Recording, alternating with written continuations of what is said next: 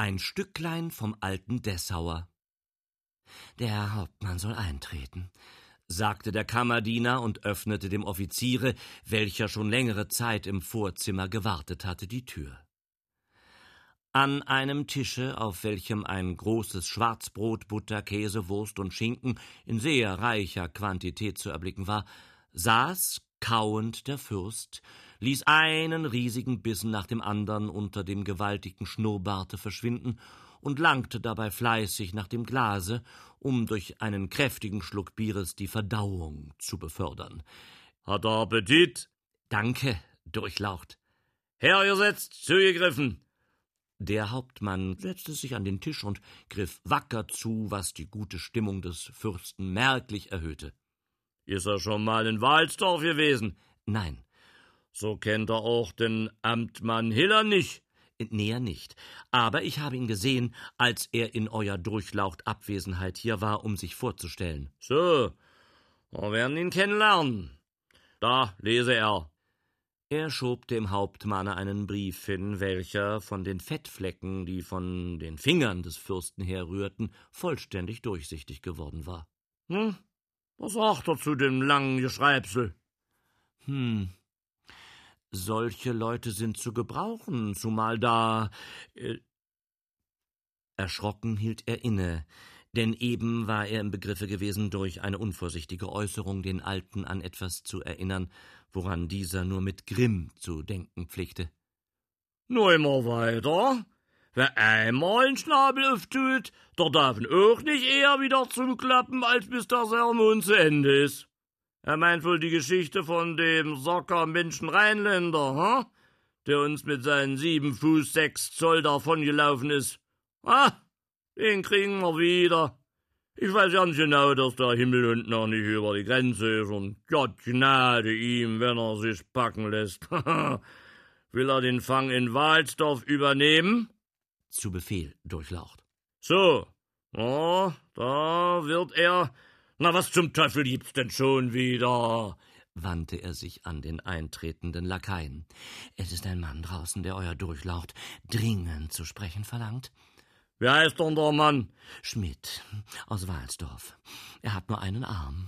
Himmelement, das ist ja der Schock schwer nöter, na der, na, na, das ist was an. Lass ihn rein, lass ihn rein.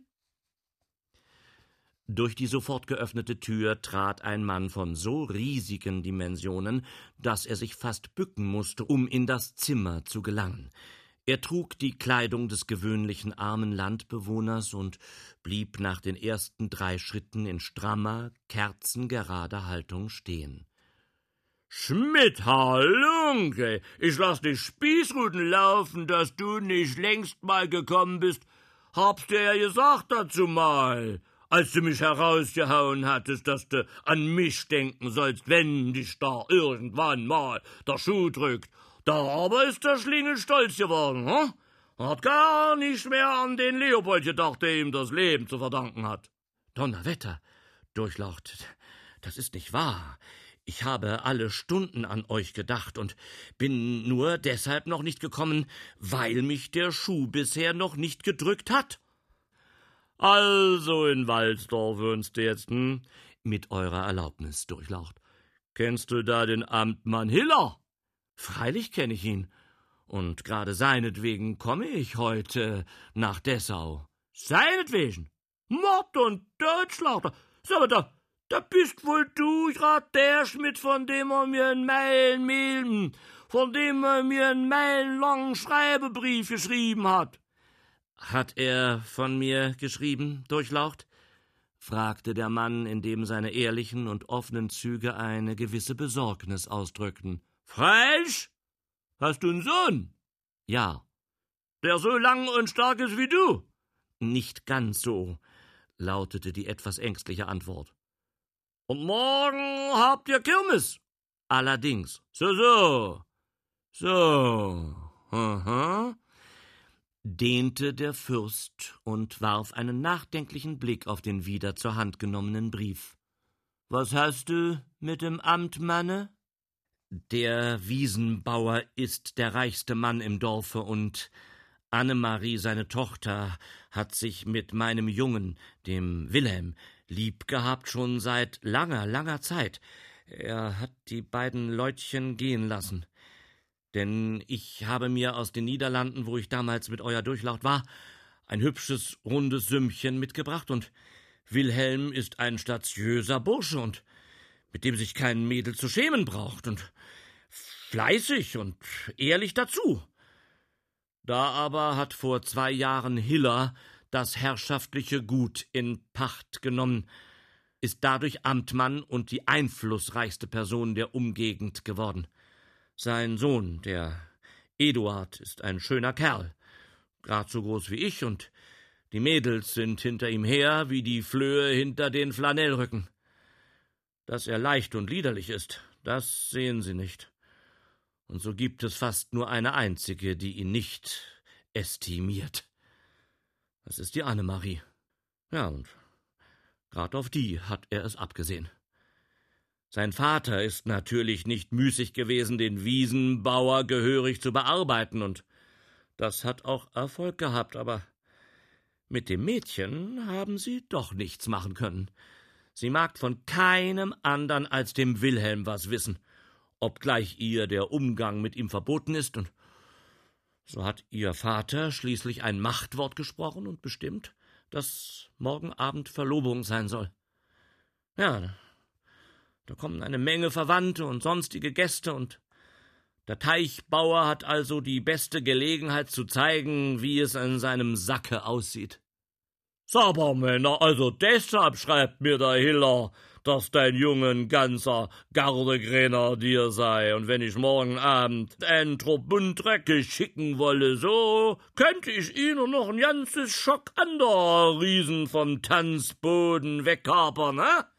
Der Jalgenstrick meint also mich als Werkzeug für die Erreichung seiner miserablen Absichten gebrauchen zu können, aber da soll ihm doch ein heiliges Wetter dreinschlagen. Haha, so ein lumpiger Bauer, dem ich aus Gnade und Barmherzigkeit das Gut in Pacht gegeben habe und dem nu die Glatze brennt, weil er alle sechzehn Jahre für einen halben Pfennig Tinte verkleckst. Glaubt der, mich in der Hand zu haben wie ein Zappelmann? Der auf den leisesten Ruck an der Schnur zu tanzen anfängt? Haha, warte, Kujon, ich werd selbst kommen, morgen, und dich so bei den Faden nehmen, dass du die Hände über den Kopf zusammenschlagen sollst. Hat der Kerl vielleicht sonst noch was auf der Kreide? Ha? Das ist nicht meine Sache, Durchlaucht.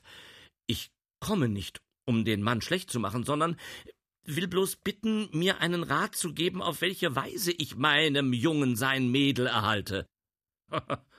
Hab ich dir doch das Leben zu verdanken und werde dir also den Gefallen tun, obgleich ich zu solchen Dingen eigentlich gar keine Zeit habe, gar, gar keine Zeit. Aber ich weiß auch, wie es tut, wenn man eine nicht kriegen soll, die man doch zu gern haben will. Und da muss ich mal einen Trunk über den Durst tun und sehen, wie das Ding aufgeklebt werden muss. Hm, hol dir dort einen Stuhl, setz dich her, hm? beiß mit an. Du musst ja die ganze Nacht gelaufen sein und wirst Hunger haben. Ich kann doch unmöglich wagen. Larifari, wenn du kein Esel bist, langst du zu. Hast du's umsonst und woanders musst du's bezahlen.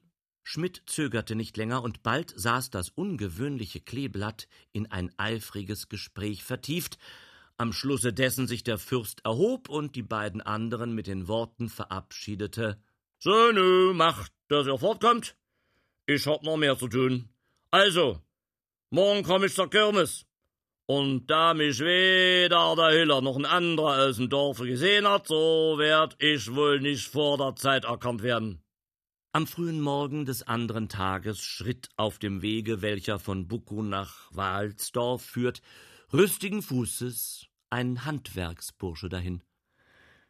Aber je näher er dem Dorfe kam, desto mehr beugte sich sein Nacken und desto langsamer wurde sein Gang, und als die ersten Häuser aus dem Grün hervorschimmerten, glich er vollständig einem armen Reisenden, der gewohnt ist, um des Leibes Nahrung und Notdurft zu fechten. Plötzlich blieb er stehen und blickte über einen Zaun hinüber in den Garten, welcher denselben einfasste. Maschallah! Würde ein Mohammedaner rufen, wenn er diesen riesengroßen Haufen Pflaumen sähe, die am Boden liegen, ha? Da kriegt man ja einen verteufelten Appetit, ha? wenn man nur solche Fußtour macht, ha? Mit einem leichten Sprunge war er über das Staket, warf Ranzen und Stock von sich und setzte sich in das Gras, um die vom Nachtwinde abgeschüttelten Pflaumen zu kosten. Hab ich dich endlich mal, Spitzbube! Alle Morgen, wenn ich in den Garten komme, sind mir die Pflaumen gestohlen worden und ich habe das Nachsehen und den Ärger. Heut aber kommst du mir nicht davon. Ein paar Pflaumen wegen ist doch noch niemand gehängt worden. Hm, ich hab ungefähr drei Mandel gegessen, no? Was kosten sie denn? Er. Er ist nicht gekommen, um zu kaufen, sondern um zu stehlen. Sonst wäre er nicht über den Zaun gesprungen. Er, ne, es kann also von keinem Preise die Rede sein, und ich muss ihn arretieren. Komme er mit, vorwärts! Oh, nu sagt mir auch, wer ihr seid, hm? Denn ich kann mich doch nicht von jedem hergelaufenen Grasapfen arretieren lassen. Wahre er sein Mundwerk, er Wackerbund er. Ich bin der Amtmann Hiller und werde ihm zeigen, was es heißt, in einen fürstlichen Garten einzudringen. Also vorwärts! Der Handwerksbursche schritt immer in die Taschen greifend und mit vollen Backen kauend voran. Der Amtmann folgte und bewachte jede Bewegung seines Arrestanten, damit er ihm nicht etwa davonlaufe. Dieser aber schien an Flucht gar nicht zu denken, besah sich gemütlich die Gegenstände, an denen sie vorüberkamen, schritt über den Hof und den Flur nach der Tür des Wohnzimmers und meinte dieselbe öffnend Na, hier herein wird's wohl der Hand gehen, hm? Aber macht's kurz, ich bin müde. Die anwesenden Knechte und Mägde musterten mit neugierigen Blicken die Gestalt des Fremden und steckten dann lachend die Köpfe zusammen. Hans, rufe mal den Wächter, befahl der Hiller und zog dann, sich setzend, das Wanderbuch hervor. Der Eigentümer desselben holte sich ebenfalls einen Stuhl herbei und ließ sich behaglich auf demselben nieder. Daraus wird nichts. Stehe er nur getrost wieder auf. Ein Inkulpat hat sein Urteil stehend zu vernehmen. Er macht sich außer des Diebstahls noch der Injurie schuldig, und ich werde ein Exempel an ihm statuieren. Jörge, fuhr er zu dem eben eintretenden Wächter gewandt fort, schaffe diesen Menschen in das Gefängnis und sorge dafür, dass er nicht entspringt. Na, den würde ich wohl nicht erst um Erlaubnis bitten, wenn ich in die Lappen gehen wollte, antwortete der Handwerksbursche und schritt von dem Helden der öffentlichen Sicherheit gefolgt zur Türe hinaus. Draußen auf der Straße wandte er sich um. Wo ist denn das Loch, in welches ich kriechen werde, hm? Ja, äh, ein äh, besonderes Gefängnis äh, gibt es hier gar nicht. Er wird also ins Spritzenhaus gesteckt. So, na, da kann er mir wohl meinen Ranzen tragen, was? Da hat er ein Trinkgeld und hier ist der Tornister. Als der Wächter das Geldstück sah, griff er schnell nach dem Felleisen. Na, ähm, ja, dann äh, gib er her. Einmal geht's schon. Die Nachbarn wissen ja, wer ich bin. Freilich. Aber höre er, ist das da das Wirtshaus? Äh, ja. Na, müssen wir mal reingehen. Hm? Ich hab mir mit, mit, mit Pflaumen den Magen verkältet und muss ich was Warmes haben. Das, ähm, das geht, das ist nicht erlaubt. Ich, äh, ich habe ihn ins Spritzenhaus, aber nicht in das Wirtshaus zu schaffen. Ah, das weiß ich doch. Und werd ja auch mit ihm gehen. Vorher muss ich ne Suppe haben, ha? Dabei bleibt's. Aber ich werde abgesetzt, wenn ich mit ihm gehe. So. Aha. So spaziere er vorne weg und setze er sich meinetwegen mit dem Ranzen auf den alten Klistierkasten, bis ich nachkomme. Furchtsam die Hünengestalt des Sprechenden messend, legte der Bedrängte sich auf das Bitten. Aber es half nichts, er musste mit in die Gaststube treten. Trotzdem es noch früh am Tage war, saßen doch schon einige Gäste an den Tischen, es war ja Kirchweih, Und heut konnte man also schon am Vormittage trinken, ohne für liederlich gehalten zu werden. Die beiden Eingetretenen wurden nicht sehr beachtet. Den Wächter kannte man, und da derselbe das Felleisen des andern trug, so hielt man letzteren für einen Bekannten von ihm und ließ sich nicht durch ihre Anwesenheit im Gespräche stören. Der Gegenstand desselben war der Amtmann, und einer der Leute setzte seine angefangene Rede fort. Er ist ein Schlaukopf durch und durch und weiß seine Stellung auszunützen. Bei ihm gilt das Geld mehr als das Recht. Das kann man fast täglich sehen, und die Felder zieht er so aus, dass sein Nachfolger mal zehn Jahre lang arbeiten muss, um sie zu ihrer früheren Ergiebigkeit zu bringen. Ja, hast recht. Und wie mit den Feldern, so ist es auch in jeder anderen Beziehung. Ha, denkt nur an die Schmitz. Wie hat er sie nicht bei jeder Gelegenheit kujoniert und ihnen das Leben so sauer wie möglich gemacht?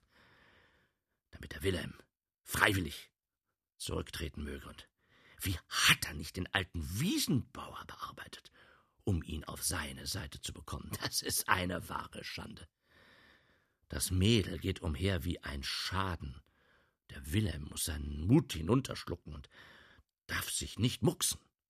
In dieser Weise wurde das Sündenregister Hillers aufgedeckt, und der Arrestant hatte die beste Gelegenheit, den Charakter seines Richters kennenzulernen. Jedes Wort prägte sich seinem Gedächtnisse ein, und als das Gespräch ein anderes Thema berührte, fragte er seinen Wächter Ist das alles wahr, was die Leute sich da erzählt haben, ha? Ob's wahr ist oder nicht, es, es geht ihm doch nichts an. Bekümmere er sich lieber um sein Essen, damit wir fortkommen. Na, warum muss es doch sein? Hm? Denn wenn ein Diener so ein Erzgrobian ist, was macht da erst der Herr für ein Kerl sein? Trink aus.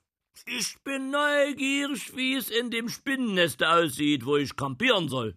Sie schritten miteinander das Dorf hinab, und da sich mittlerweile die Kunde verbreitet hatte, dass man einen Pflaumendieb gefangen habe, so öffneten sich zu beiden Seiten die Fenster, an denen man neugierige Köpfe erblickte, und bald hatte sich ein Heer von Jungens und Mädchens angesammelt, welche den Gefangenen mit lautem Geschrei verfolgten. Das Spritzenhaus lag in der Mitte des Dorfes. Es war aus festen Steinen errichtet, mit Ziegeln gedeckt und mit einer starken Tür versehen, welche zum Schutze gegen die zudringliche Jugend durch mehrere Vorlegeschlösser und Riegel verwahrt und mit Eisenblech beschlagen war. Als sie sich ihm näherten, erblickten sie den Amtmann, welcher als Spitze der Ortspolizei und richterliche Größe gekommen war, um sich zu überzeugen, dass seinem Befehle Folge geleistet worden sei. Er war nicht wenig erstaunt, den Delinquenten noch nicht hinter Schloss und Riegel zu sehen, und empfing den Polizisten mit höchst ungnädigen Blicken. Wo hat er sich denn nur in aller Welt herumgetrieben, dass er erst jetzt kommt? Na, macht doch keinen Summs, Amtmann.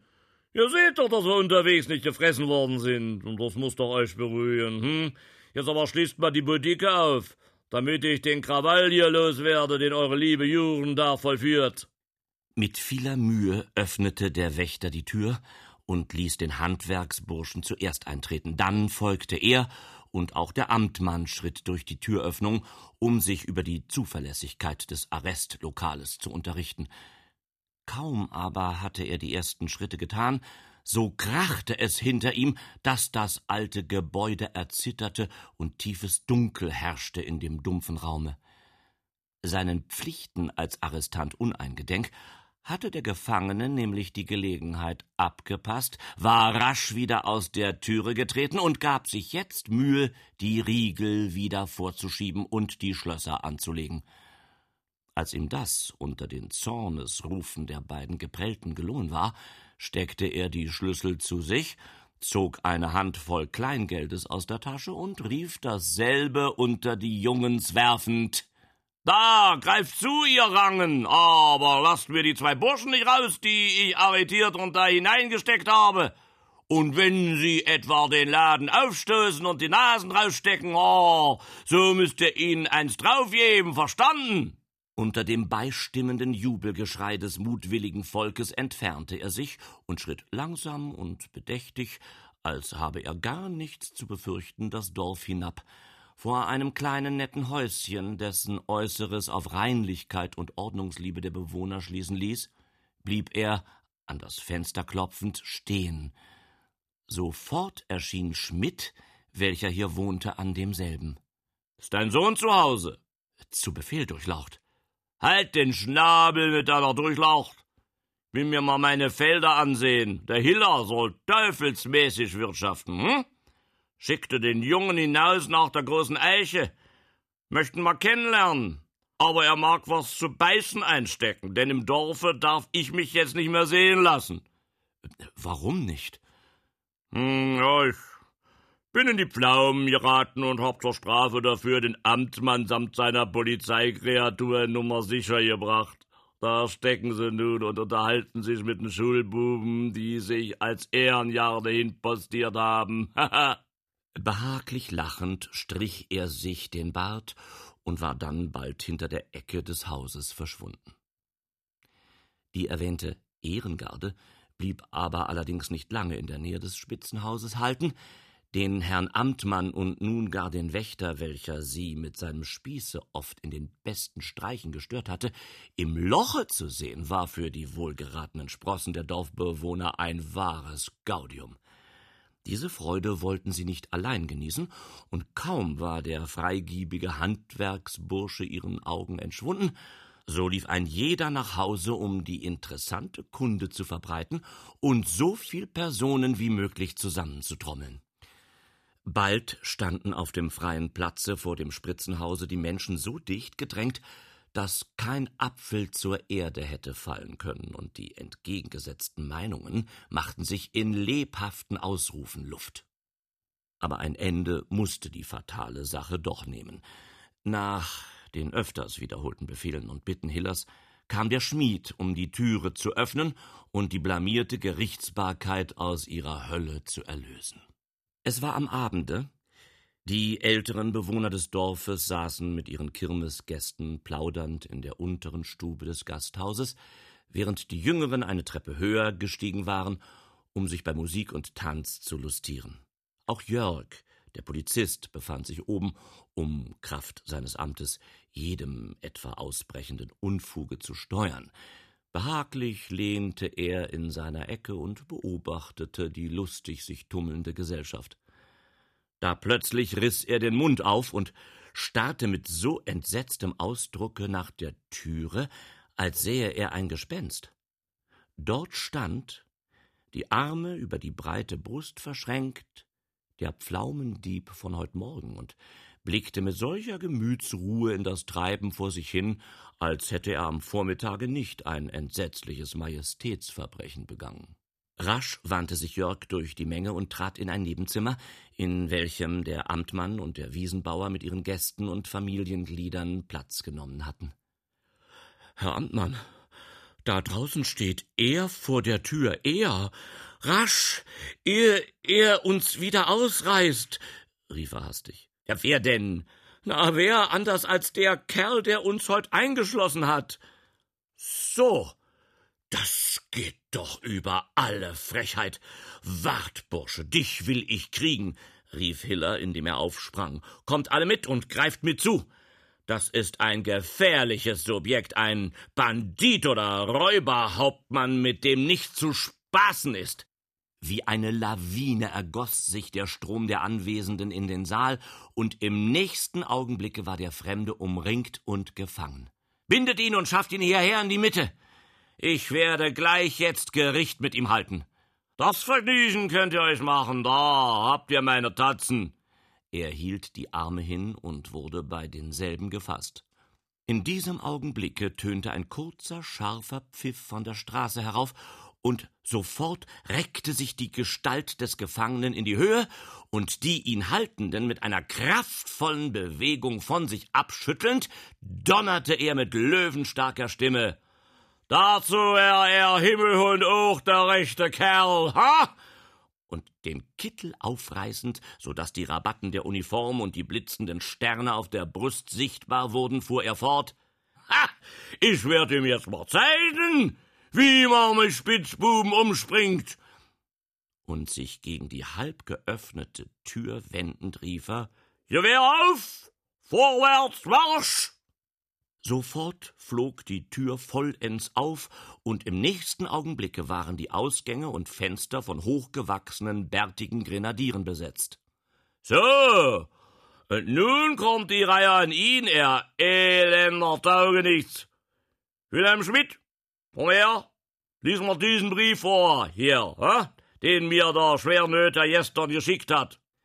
Der Gerufene trat vor und folgte der Weisung. Kaum hatte er das letzte Wort gelesen, so erhob sich unter den Anwesenden, welche in dem Handwerksburschen ihren Fürsten erkannt hatten, ein wahrer Sturm von Verwünschungen und zornigen Ausrufungen. Oh ja, jetzt habe ich zu sprechen. Dort ist noch der Strick. Bindet ihn. Man gehorchte. Hiller sträubte sich dagegen und rief Durchlaucht. Ich protestiere gegen dieses Verfahren. Ich habe es nicht verdient. Was? Nicht verdient? Er Jalgenstrick. Er jagt etwa, dass ich ihn binden lasse wegen der heutigen Lapatsche. Na, das fällt mir ja ja nicht ein. Aber wie steht's denn mit dem Schlingel, der sich dort so ängstlich hinterm Schenktische verkriecht, ha? Sieh mal vor. So. Guten Abend, Herr Urian. Hast du dich noch nicht erwischen lassen, trotzdem dich der Herr Vetter drei Wochen lang so gut versteckt hat, ha? Herr Hauptmann, da ist er, an den ihr mich gestern nicht erinnern wolltet. Nehmt ihn fein ordentlich in eure Fingerlein und Bringt ihn gut nach Hause. Durchlaucht, ich habe nicht gewusst, dass, rief Hiller, aber der Fürst fiel ihm sofort in die Rede. Will er schweigen? Er nichts nutzt er. Wer in Deserteur versteckt, kriegt die Kugel vom Kopf. Wenn er aber kein Schuss Pulver wert ist, wird er vielleicht mit einer Landgarde im Hintern davon kommen. Jetzt aber schafft mir den Kerl aus den Augen. Wo ist denn dein Joldsohn, ha? Ah, dort in der Ecke. Na komm mal her, mein Liebling. Zitternd traf der Gerufene herbei. Der Fürst musterte ihn vom Kopfe bis zum Fuße und sprach dann Dein Alter meinte der Wilhelm geben schön Jardegrenadier, ha? Ich find aber, dass du noch besser dazu passest, ja. Du wirst also an seiner Stelle mit uns gehen. Dort ist der Korporal, der dich zurechtschnitzen wird, noch vorwärts! Und als er der Weisung nicht sofort Folge leistete, wurde er gepackt und nach unten geschafft. Die Wiesenbaus und die Schmitz mögen mal herkommen. Es geschah. Und Leopold nahm jede einzelne Person scharf ins Auge. So, das ist also die Annemarie, hm, die den Wilhelm so lieb hat. Aha. Bist wirklich ein allerliebst Blitzmädel. Willst mich haben, ne? fragte er lächelnd, indem er sich wohlgefällig den Bart drehte. Na, na, brauchst dich nicht zu fürchten. Ich will dich ja, ja nicht zwingen, na. Aber wenn du mich nicht machst, so sollst du zur Strafe auch keinen anderen kriechen. Keinen anderen als den neuen Amtmann. Den magst du doch. Was? Durchlaucht. Na weiß schon. Ihr Weibsvölker könnt zehn Wochen lang immer an einer Tour fortschwatzen, aber ja, dann, wenn's am nötigsten ist, da steht die Mühle still. Ich werde also deinen Vater fragen müssen, dreht er hierher, Teichbauer? So?